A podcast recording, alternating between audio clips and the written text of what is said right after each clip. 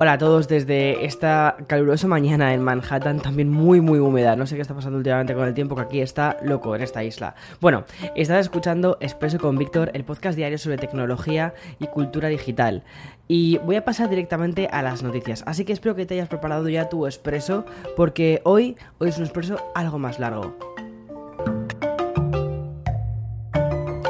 Bien, ayer se produjo un mini apocalipsis. Como cuando se va la luz de un barrio entero. Bueno, pues Internet cayó en su máxima expresión. Seguro que te enteraste porque las principales webs, plataformas y medios de comunicación se, vinieron abajo. Amazon, Spotify, Twitch, Vimeo, Reddit, Shopify, Giphy, Quora, Metacritic, The New York Times, CNN, El Mundo, The Verge, Financial Times, The Guardian, The Guardian y también Vice. Estos son algunos de los sites que estuvieron inaccesibles durante una hora entera. Lo suficiente como para que hundiese el caos, demostrando que no estamos preparados para algo así, ni social ni laboralmente. Y el culpable no fue otra cosa que un CDN. Un CDN o Content Delivery Network engloba diferentes redes de servidores en todo el mundo, encargándose de que las webs dispongan de contenido. Y el que se vino abajo ayer es un CDN llamado Fastly y provocó lo que todos pudimos ver, que no solo cayó una página, sino todas las que estaban dentro de esa red. Y la pregunta que te estás haciendo es, y te la respondo directamente yo, sí, todas esas webs, plataformas y sites dependen de un mismo proveedor. Bien, pero dejamos esa sensación de desnudez que nos provocó la caída de medio internet porque quiero hablarte de un nuevo anuncio. En concreto, el que ha realizado Sony, sus nuevos auriculares con cancelación de ruido y resistente también al agua. Los auriculares WF-1000XM4 se van a convertir en el buque insignia de, Sony en cuanto a auriculares eh, intraauriculares, los que te colocas directamente en el, en el oído y que no llevan diadema, ¿vale? Y bueno, esto se convertirá en un buque insignia, pero no gracias al nombre, porque el nombre de verdad me parece bastante complicado. Lo hacen a un precio de 279,99 dólares. Este dispositivo cuenta con un diseño muy renovado respecto a su antecesor y es un tamaño un 10% más pequeño. Y lo que me parece más importante, dispone de un nuevo chip de procesamiento que le otorga una cancelación de ruido impresionante en todas las frecuencias. Cosa que, bueno, en los anteriores, los XM3 que yo los tengo en casa, se escuchaban muy bien, pero sí que a veces había pequeños problemas en cuanto a la conectividad. Si utilizabas, por ejemplo, yo los utilizaba con el iPhone y eh, a veces sí que, sí que se desconectaban algunas veces, pero bueno, luego te cuento cosas que han mejorado para esto. Esta renovación casi completa de su línea de auriculares True Wireless ha sido definida por la propia Sony como la mayor cancelación de ruido del sector hasta la fecha. Gracias al nuevo procesador eh, V1, el dispositivo es capaz de analizar todas las frecuencias y anular los sonidos exteriores mediante la emisión de una señal desfasada de audio que equivale al ruido eh, en cuestión. Además, los cuatro micrófonos con los que se encuentra este nuevo modelo ayudan tanto a la cancelación de ruido como a la nitidez de sonido que se percibe en las llamadas de voz. Esto, esto es una cosa que han mejorado, tengo muchas ganas de probarlo porque no sé si llegaste a ver la review que hice de los XM3, pero digamos que tenía, tenía dos quejas principalmente. Una era la parte de las llamadas de voz que la otra persona que estaba al otro lado no te escuchaba demasiado bien cuando hablabas con estos auriculares. Y dos la parte de la conectividad Bluetooth que ahora además han mejorado esto y han hecho que los dos auriculares funcionen de forma independiente. Entonces estos auriculares son los que se conectan directamente con tu dispositivo móvil. De este modo, eh, lo que harán serán, o sea, mejorará eh, la línea y no habrá esos, esos pequeños cortes o interrupciones que sí que teníamos a veces con los otros. Respecto a su diseño, como ya te he comentado, es un 10% más reducido y cuenta con una estética totalmente renovada respecto a las generaciones anteriores. Además, la caja también es bastante más pequeña, en concreto un 40%. La reinvención de Sony ha llegado al punto de que hasta las almohadillas de esos auriculares también son diferentes, más elásticas y ayudando así a ponértelos en el canal auditivo. Y además llevan unas micro burbujitas para que evitemos la pérdida del sonido. Bueno, tienen muy buena pinta, más adelante los, los probaré en el canal y ya está. Pero siguiendo con temática de gadgets, esta semana se espera otro anuncio en este caso a cargo de OnePlus. Ya sabes que para mí es una compañía que me gusta muchísimo. De hecho, el teléfono Android que uso es el OnePlus 9 Pro. Y bueno, es que la compañía planea lanzar al mercado un nuevo smartphone, pero de gama media. El modelo en concreto se llamará Nord CE 5G y ha sido publicado esta noticia por TechRadar es una especie de simplificación de los modelos anteriores y de otros smartphones de otras marcas.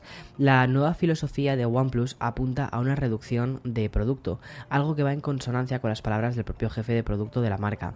Ves teléfonos, que dice así, ¿vale? Ves teléfonos de gama media en el mercado con especificaciones muy exageradas. Evitamos activamente algunas de estas funciones y mantuvimos las cosas que pensamos que realmente marcarían la diferencia en la experiencia diaria del teléfono inteligente. Y por ejemplo, han incluido eh, la la carga rápida. Ellos lo llaman Warp Charge 30T Plus y también tendrá una pantalla AMOLED de 90 Hz o incluso 5G. Lo, irónico de estas declaraciones es que parte de esta complejidad en teléfonos de gama media se debe a la propia OnePlus. Solo hay que recordar el modelo original, el OnePlus 9 Pro, con, o, el, anterior, con una cámara cuádruple y un sensor de profundidad. Para arreglar estas funcionalidades de dudosa utilidad, el Norce E5G dispondrá de, tres cámaras en la parte posterior. Ya está. La verdad es que los anteriores Nord eh, estaban súper bien planteados. Sé que además eh, les, les, fue súper bien, vendieron súper bien. De hecho, yo conozco a algunas personas que, fíjate, conocen a OnePlus no por los 9 Pros, no por la gama Super Pro, sino por la gama Nord, lo cual me llama mucho la atención. Pero bueno, la verdad es que es un muy buen fabricante de dispositivos móviles. Pero bien, antes de dejar los gadgets, ¿vale? Vamos a pasar a un momento al sponsor de este, de este podcast. Te comentaba antes que dejábamos los gadgets para sorprendernos con lo siguiente que te quiero contar. Instagram por fin ha explicado en qué consiste su algoritmo. Bueno, mejor dicho, algoritmos en plural. Así es, el propio jefe de Instagram ya ha especificado que la red social dispone de varios algoritmos. Un error es el pensar que había solo uno, que explicaría el porqué de nuestras confusiones. Y sí, confusiones también en plural. A través de una publicación firmada por el propio Moseri en el blog oficial, hemos podido conocer que Instagram utiliza diversos algoritmos, procesos y clasificaciones. Bien, em, y digo contextualmente, ¿vale? En 2010 Instagram era un solo flujo de fotos en orden cronológico, pero a medida que más personas se unieron y se compartieron más, se hizo imposible que la mayoría de las personas mm, viesen todo, mucho menos todas las publicaciones que les importaban. Para 2016 a las personas les faltaba el 76% de todas sus publicaciones en el feed, incluida casi la mitad de las publicaciones de sus contactos más cercanos. Por eso desarrollamos e introdujimos un feed que clasificaba las publicaciones según lo que más les importaba a estos usuarios. Bien, así es como explican, ¿vale? Desde la plataforma el porqué de la famosa y polémica implementación de los algoritmos que provocaban ese desbarajuste en nuestro feed. Ahora los algoritmos se apoyan en, en un análisis completo de los likes, las visualizaciones, ¿vale? Es decir, aunque no le des like, que hayas visto ese perfil, las fechas de realización, las etiquetas de ubicación, importante, e incluso la información de las personas que realizaron ese post o cómo interactúas con esas personas. Además, la plataforma ha explicado que se basa en tu actividad para predecir el tipo de contenido que te interesa y los usuarios que podrías querer seguir en esa pestañita de descubrimiento. Estas se basan en las fotos y vídeos a los que les has dado like. En palabras de Moseri, la explicación es la siguiente. Dice así textualmente. A partir de allí, refiriéndose a estos likes, hacemos una serie de predicciones. Estas conjeturas se fundamentan sobre la probabilidad de que interactúes con una publicación de diferentes maneras y hay aproximadamente una docena de ellas. Bien, como te puedes imaginar, la verdad eh, tampoco han resuelto ninguna clave del algoritmo de Instagram, no lo han publicado, pero básicamente sí que nos han dicho qué cosas son las que importan realmente para esta plataforma, que muchas de ellas se las podíamos imaginar, como son las interacciones que tenemos con las publicaciones, pero también simplemente el visualizar una publicación y el quedarte eso, quedarte unos segundos mirando esa publicación, pero ya si escribes un comentario, pues la cosa mm, va a otro nivel. En fin, hasta aquí el podcast de hoy 9 de junio del 2021 de Expreso con Víctor. Mañana, mañana más. La verdad es que estamos solo a miércoles y siento que estamos a a punto de, ser viernes, quizás por el cansancio que tengo de estos días, de cubrir todas las cosas que irás viendo sobre el Worldwide Developers Conference de Apple, que está siendo súper, súper interesante y mm, ya irás viendo, irás viendo más publicaciones y cosas que creo, creo que te van a encantar. Bueno, hasta mañana, chao, chao.